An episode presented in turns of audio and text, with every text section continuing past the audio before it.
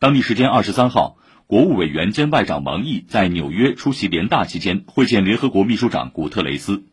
王毅说，中方历来主张大国，尤其是安理会常任理事国，应该带头遵守国际法，带头维护联合国权威，带头践行真正的多边主义，带头帮助发展中国家。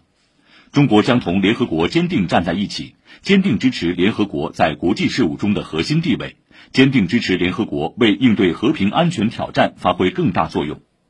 古特雷斯表示，同中国的伙伴关系是联合国和多边主义的重要支柱。